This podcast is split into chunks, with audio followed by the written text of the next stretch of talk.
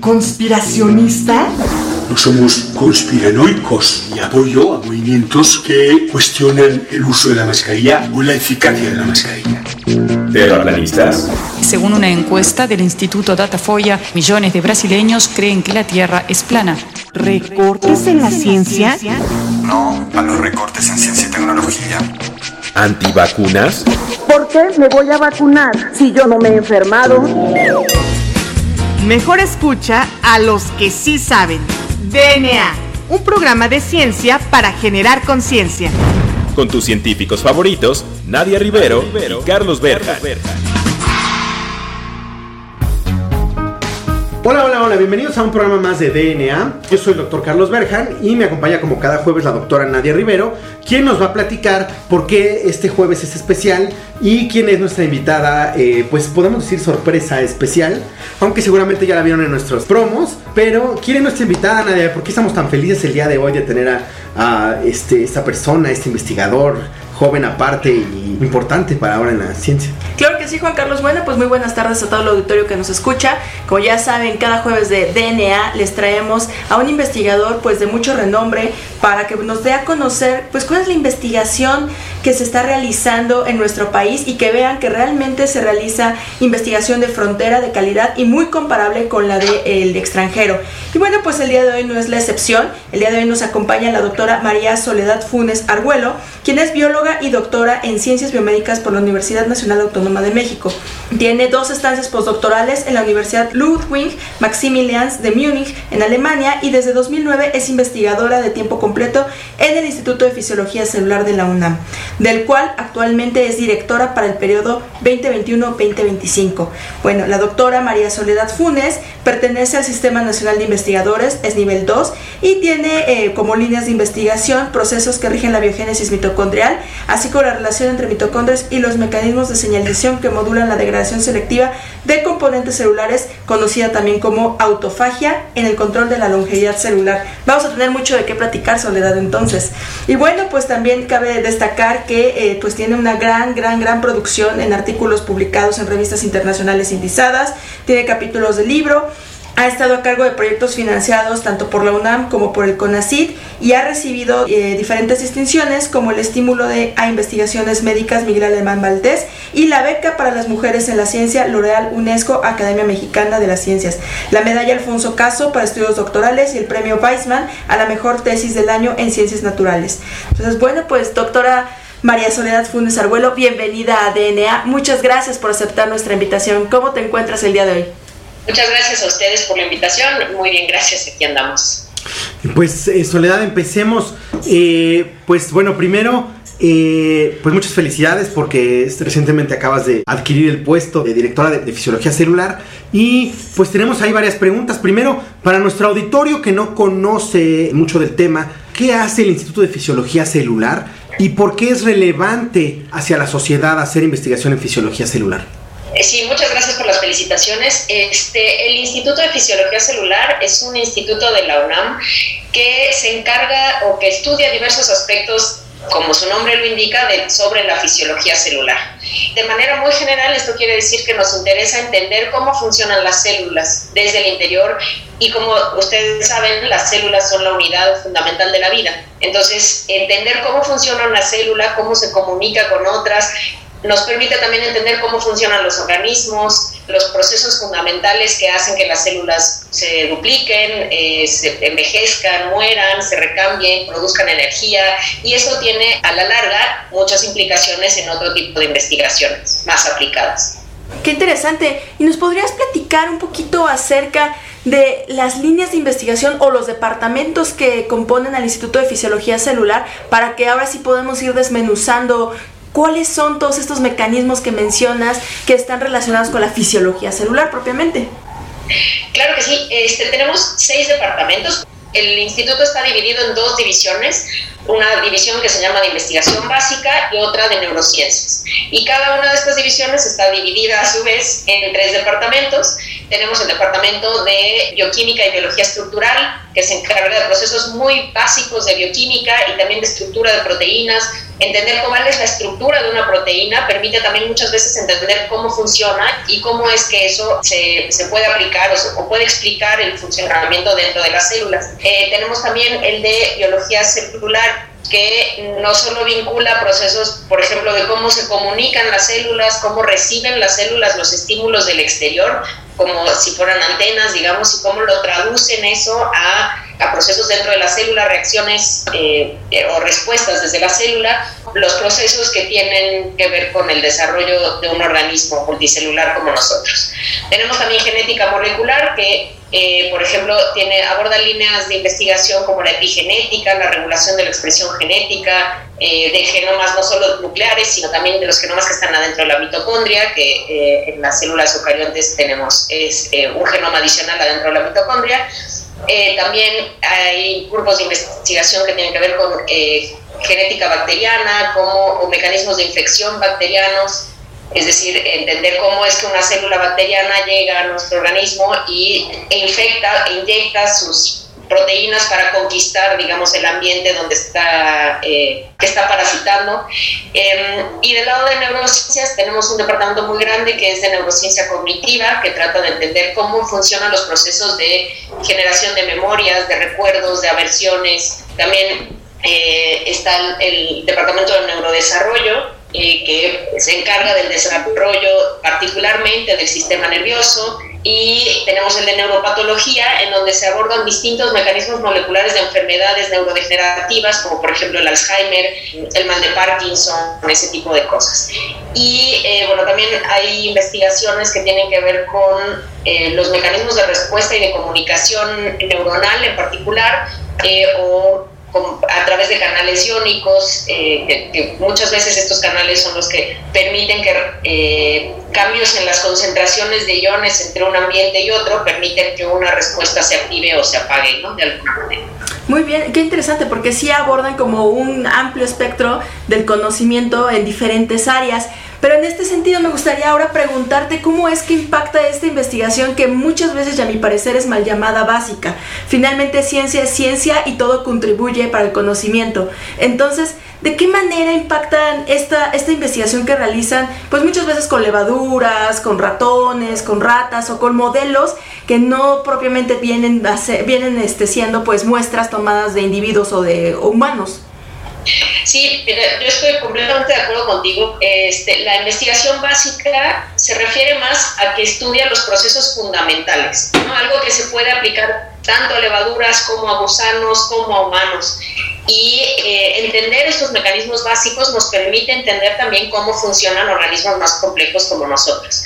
Eh, hay un caso de una investigadora que ya es emérita del instituto, la doctora Victoria Chagoya, que a mí me gusta mucho mencionar para ejemplificar la importancia y la relevancia de la investigación básica, porque ella estudió cuando era joven un compuesto que se empezó a dar cuenta que tenía ciertos efectos sobre las células hepáticas. Y a lo largo de su carrera, lo que ha ido desarrollando es desde la identificación del compuesto, los efectos o el estudio de los efectos que tiene sobre las células hepáticas y actualmente ya está en estudios clínicos de cómo ese compuesto ayuda a la, a la, al tratamiento contra el cáncer hepático. Entonces es una trayectoria de toda una vida que, que, va desde investigación muy básica hasta investigación aplicada. Es un caso raro, en realidad, que uno vea este tipo de cambios en una vida, pero eh, todos los que hacemos investigación llamada, de la investigación llamada básica, pues no sabemos qué va a pasar con lo que nosotros describamos en 50, en 100 años, ¿no? Finalmente, el conocimiento que tenemos actualmente se deriva de investigaciones que se hicieron hace cientos de años. Claro. Y eso es algo que a mí me parece fascinante de la ciencia, que es como un proceso de acumulativo. Y eso es súper importante, ¿no? O sea, lo que yo aprenda tiene que ser universal, en el sentido de que tiene que aplicarse no solo en México, sino en, cualquier lugar de la Tierra que, que, se estudie, y en ese sentido lo puede tomar alguien más para seguir avanzando y así con las generaciones del conocimiento, ¿no? Eso es algo que a mí me parece muy padre. Oye, Soledad, y eh, bueno, regresando a, la parte de, que, bueno, recientemente te, nombraron directora, y me parece a mí muy importante porque eres joven y, este, aparte mujer, que es este, difícil ya de por sí en la ciencia ser mujer. Eh, entonces, eh, ¿qué plan tienes tú para este el, Instituto de Fisiología, digamos de manera resumida para toda la gente que no, tal vez no, no está empapada en la política o en, la, este, las políticas científicas, ¿qué plan tienes tú, eh, digamos de manera resumida para el Instituto de Fisiología Celular, de crecimiento, de nuevas líneas de investigación, de eh, nuevos investigadores? Eh, sí, el trabajo de investigación que se hace en el instituto funciona más o menos bien, o sea, bueno, más bien funciona muy bien. Este, trabaja como relojito, ¿no? Cada uno de los investigadores sabe lo que tiene que hacer, pide sus donativos, avanza su investigación. Yo creo que uno de los mayores retos que tenemos como comunidad es justamente esto de tratar de transmitirle a la sociedad por qué es importante lo que hacemos. ¿no? En un escenario como el que estamos viviendo actualmente de la pandemia, donde debería quedar claro, me parece, la relevancia de la investigación científica. Parece que no solo aquí en México, sino en el mundo en general, pasa lo contrario, ¿no? La gente le cree más a lo que les llega por un mensaje en cadena anónimo de WhatsApp que a lo que un investigador pueda decir. Entonces, creo que sí tenemos una responsabilidad social muy importante de poder aterrizar nuestros conocimientos y explicárselos a la gente, que la gente se dé cuenta de por qué es, es importante hacer ciencia, ¿no? Y cuál es el impacto que tiene que nosotros hagamos ciencia básica, ¿no? Como decían hace rato, no, es, no se trata nada más de, de la nada curar la diabetes, sino que implica todo un proceso de investigación previo antes de que siquiera se pueda pensar en el desarrollo de un medicamento y ese tipo de cosas, ¿no? Entonces, de la misma manera, creo que esta pandemia ha dejado en evidencia que nos falta mucho por hacer en ese campo. Otra, otro de los retos, por supuesto, es que es contratar a nuevos investigadores jóvenes que traigan líneas de investigación novedosas y de esa manera el instituto va creciendo, se va actualizando a través de, de estas nuevas contrataciones algo que, que creo que eh, ha sido siempre, es un poco especial en, fisiología celular con respecto a otros institutos, es la paridad hombres-mujeres. Aunque sí tenemos más hombres investigadores, eh, no estamos tan alejados de, de, del 50-50. Bueno, estamos alrededor del 37% de mujeres. Eh, 60 y cachito de hombres.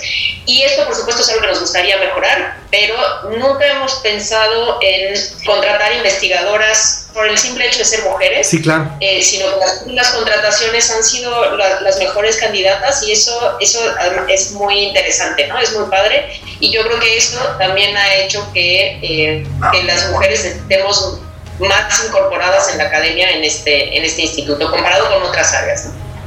Muy bien, pues es muy interesante todo esto que tienes ya para planeado para este reto, este nuevo, nuevo, reto que es la dirección del Instituto de Fisiología Celular.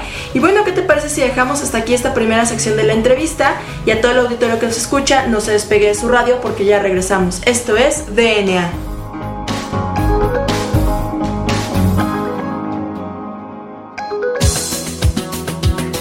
Volvemos en menos de lo que tus genes se traducen a proteínas.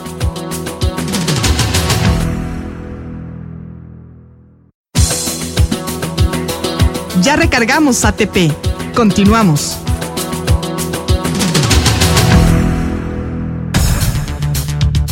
Ya regresamos a DNA. Recuerden que estamos platicando con la doctora Soledad Funes Arguelo del Instituto de Fisiología Celular, quien, bueno, actualmente es directora de esta institución que cabe destacar que yo creo que produce la mayor cantidad de eh, investigación básica que se realiza en este país y de muy, muy alto este puntaje y de muy alto impacto. Entonces, Soledad, en la sección pasada hablábamos de todos estos retos a los cuales te enfrentas como pues nueva directora del instituto y en ese sentido pues nos gustaría preguntarte acerca de cuál va a ser la estrategia para poder impulsar el desarrollo de investigación básica en este país donde pues ha disminuido mucho la cantidad de financiamientos de parte de diferentes dependencias del gobierno para los investigadores. Sí, efectivamente ese es uno de los retos creo yo más importantes eh, tradicionalmente, como bien lo acabas de decir, Nadia, nosotros financiamos nuestras investigaciones por proyectos de la UNAM o de CONACYT o, y más recientemente del gobierno de la Ciudad de México, que también tiene apoyos importantes a la ciencia, pero pues no es suficiente, ¿no? Si comparamos nuestro presupuesto con el de otros países, pues resulta insuficiente en términos de adquisición de equipos, de reactivos, ese tipo de cosas. Entonces, sí una, una de las propuestas que tenemos es tratar, por un lado, de vincularnos con empresas. Por ejemplo, hay algunos investigadores que han obtenido donativos de Fundación Coca-Cola y eso permite financiar proyectos para estudiar la diabetes, ¿no? Entonces, es una colaboración entre empresas privadas y universidades públicas lo que permite fortalecer el financiamiento que recibimos. Eh, eso me gustaría que se explorara más, que tuviéramos más acceso como investigadores a este tipo de, ofertas o de oportunidades de financiamiento que muchas veces pasan desapercibidas y no, porque no nos enteramos. Entonces, desde la dirección uno puede tratar de localizar estas oportunidades, hacerlas del conocimiento del personal para que se puedan eh, aplicar al menos, ¿no? Porque todos estos donativos son por solicitudes, uno tiene que escribir el proyecto, desarrollarlo, postularlo y si es afortunado, eh, pues entonces es, financiado. Eh, otra, otra cosa que tenemos es que tenemos algunas unidades de servicio que pueden ser de utilidad para otras instancias, no necesariamente para el público en general, porque sí son equipos muy especializados, pero sí pueden ofrecer servicio a compañías, a laboratorios, a otros centros de investigación, y si cobramos estos servicios sin que eso signifique que nos enriquezcamos con ello, ¿no? Pero que podamos ser un poco, generar un poco de recursos adicionales para apoyar nuestras investigaciones, algunos trabajos de mantenimiento, por ejemplo, eso sería algo que también eh, se, estarían dentro de los objetivos de la dirección. Oye, Soledad, y yo tenía una duda ahorita que platicábamos de los investigadores jóvenes. Eh, es una duda que le hemos hecho, de hecho, a varios directores eh, y siempre le hacemos. ¿Cómo luchar para que no? Porque, bueno, realmente es reducido, ¿no? Y para la gente que no lo sabe, bueno, como es reducido, pues mucha gente a veces agarra varias, este, pues varios cotos de poder que hay en, en la misma ciencia, porque hay que decirlo, hay. Y cómo luchar desde, por ejemplo, desde tú, desde tu trinchera, que como investigador joven también aparte, para que no haya estas convocatorias que luego hay a modo o grupos que, bueno, tiene todos sus este, alumnos puestos en todos los puestos y entonces no hay para los investigadores jóvenes oportunidad si no está uno o adentro del cúmulo o si no, o si estás fuera, a veces tienen que irse a otro país. ¿Cómo luchar contra eso? Sobre todo desde la dirección de un instituto tan importante como es fisiología celular. Híjole, yo creo que eh, sobre todo en este momento particular, el pensar en irse a otro país es algo que naturalmente eh, nos enfrentamos como durante nuestra carrera científica. ¿no? Este, cuando hacemos los doctorados aquí en México, normalmente nos tenemos el, ya el programa, por decirlo de alguna manera, de que nos tenemos que ir a hacer un postdoctorado al extranjero, un poco también para conocer cómo, cómo se desarrolla la ciencia en otros países, cuáles son eh, las distintas perspectivas, ¿no? Eso, del, eso también tiene la ciencia que se enriquece con la multiculturalidad, como muchas otras cosas, ¿no? Pero en el caso de la ciencia pasa mucho. Y pues cómo atraer a esos jóvenes altamente capacitados que tienen carreras meteóricas muchas veces, cómo traerlos de regreso, pues es un gran reto, ¿no? Justo pensando en las dificultades que tenemos de financiamiento, de cómo conseguir plazas. Sin embargo, eso, eso no es un, problema exclusivo de la ciencia en México. En casi cualquier lugar, las plazas de investigadores independientes son muy limitadas. ¿no? Eh, eh, también depende mucho de cómo sea el sistema de, científico de cada lugar, pero sí son muy limitadas y son altamente competidas.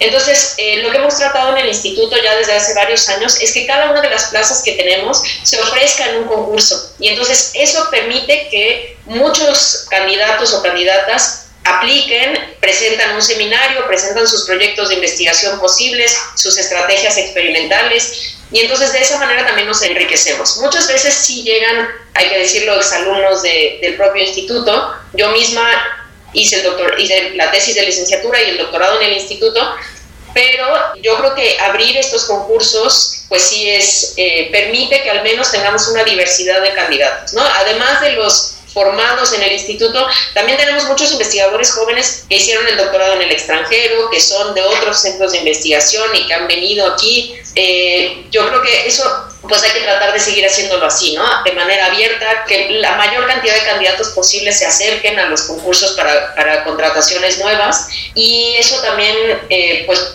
abrirá también la, tanto la diversidad de temas como la diversidad de grupos de investigación.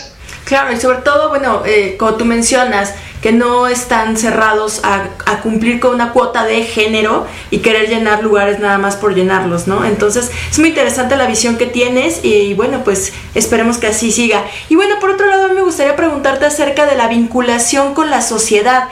¿Qué espera para, para tu dirección? ¿Cómo van a vincular a la sociedad con la ciencia que se hace ahí en fisiología celular? Tengo entendido que ya hay varias como ciclos de puertas abiertas en el instituto, pero ¿qué va a continuar contigo? ¿Qué es lo nuevo? Pues sí, desde hace ya algunos años, eh, más o menos cinco, eh, aquí en el instituto eh, surgió esa necesidad de vincularnos más con la sociedad, de que seamos capaces de transmitir lo que hacemos de manera más accesible y a lo largo de los años hemos desarrollado la coordinación de comunicación, eh, que actualmente está a cargo de Cecilia Rosen. Y creo que si ustedes entran a la página del instituto, ven nuestras redes sociales, cada vez estamos generando más materiales justo para vincularnos con la sociedad. Em, creo que tenemos mucho por hacer. Hay algunos investigadores que tradicionalmente les gusta más la divulgación y la comunicación de la ciencia, pero, eh, pero creo que es algo que todos tenemos que hacer de alguna u otra manera y, creo que sí es un reto muy importante. actualmente estamos haciendo algunos cambios, estamos tratando de fortalecer esa, esa dirección, esa coordinación de comunicación, pero, eh, pero sí estamos conscientes de que hace falta mucho por hacer, pues, contratar más personal, eh, ese tipo de cosas que, bueno, siempre hay más que se puede hacer. Sí, claro, sobre todo este la parte de que bueno, ustedes tuvieron en algún momento porque bueno, ya falleció el doctor Drucker, que era uno de los más este, bueno, a mí es uno de las cosas más, eh, bueno, inspiraba mucho a la hora que divulgaba, porque él divulgaba de cierto nivel que no era ni muy elevado ni muy bajo y entonces hacía que la gente entendiera las cosas, entonces tienen este toda una pues cuota grande que cumplir. Entonces, oye, eh, Soledad, y bueno, la última, ah, recientemente, eh, lamentablemente, en algunas cosas que no tienen que ver con la parte académica, todos entramos a Nature y vimos una nota ahí que nos sorprendió muchísimo. y bueno, pues siguiendo esta parte de no, no cumplir tampoco con una cuota de género, pero a la vez sí dar esta perspectiva, sobre todo a, este, a otras generaciones que a lo mejor no tienen esa perspectiva de género. Eh, ¿cómo, ¿cómo, desde tu dirección vas a eh, abordar esta parte de, tener esa perspectiva de género? pero no necesariamente eh, que sea una cuota, sino que sea una perspectiva realmente de género. Por ahí decían un ejemplo de, bueno, yo soy feminista hasta que no me toque un problema a mí ¿no? De ser feminista o este que no me o soy apoyo a, la comunidad LGBT eh, hasta que no me toque a mí un problema de la comunidad LGBT, o sea, cómo cómo luchar con eso y que no sea más allá de un curso de que tienes que cumplirlo en unas horas.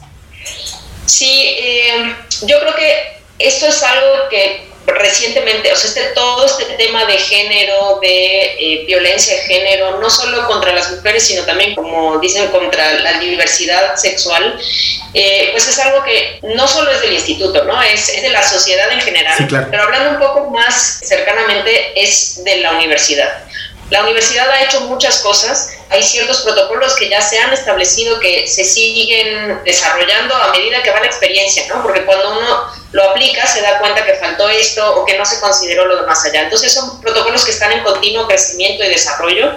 A mí no me gustaría personalmente que uno tuviera que decir, bueno, voy a contratar a esta persona porque es mujer, ¿no? para cumplir con una cuota de minorías, sino porque es un mérito propio. Creo que uno de los problemas que tenemos como comunidad nosotros, eh, o sea, como comunidad de Instituto de Fisiología Celular, es que muchas veces lo que pasa en términos de denuncias y esas cosas no se da a conocer por distintas razones, ¿no? Por derecho a la protección de datos, por derechos laborales, pero sí de manera general me parece importante hacer un ejercicio de que la gente sepa que sí se están atendiendo denuncias y que sí se están resolviendo. Muy bien, pues híjole, se nos acaba el tiempo, quisiéramos este seguir platicando. realmente porque son muy, muy diversos los temas y llegamos a la sección pues final de nuestra entrevista en donde pues nos caracterizan dos, dos preguntas ya eh, al programa desde hace un tiempo. Entonces la primera, ¿cuál es Nadia? Bueno, pues la primera es que nos digas alguna recomendación de una página de internet, de un libro, una película, incluso un documental. Y bueno, la segunda pregunta es acerca de cuál es tu canción favorita.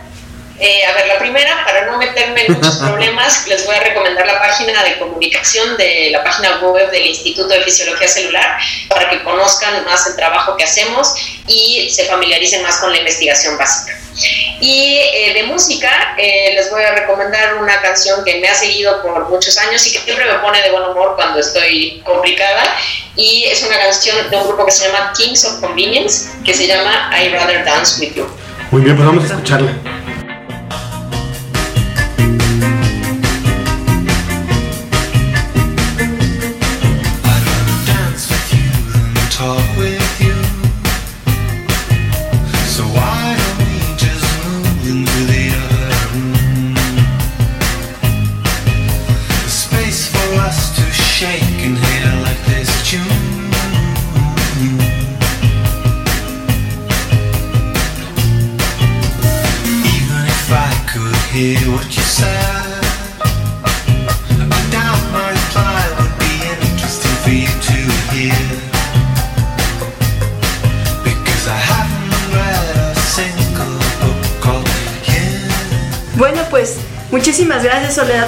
Participar en DNA, por darnos a conocer cómo vas a llevar la dirección del Instituto de Fisiología Celular, porque nuevamente lo menciono, creo que es uno de los institutos pues de más renombre de la Universidad Nacional Autónoma de México, entonces muchas felicidades y esperamos tenerte muy pronto en los micrófonos de DNA.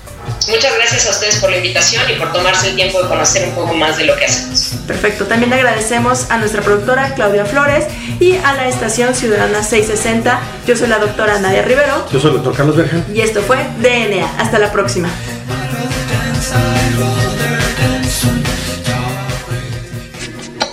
DNA.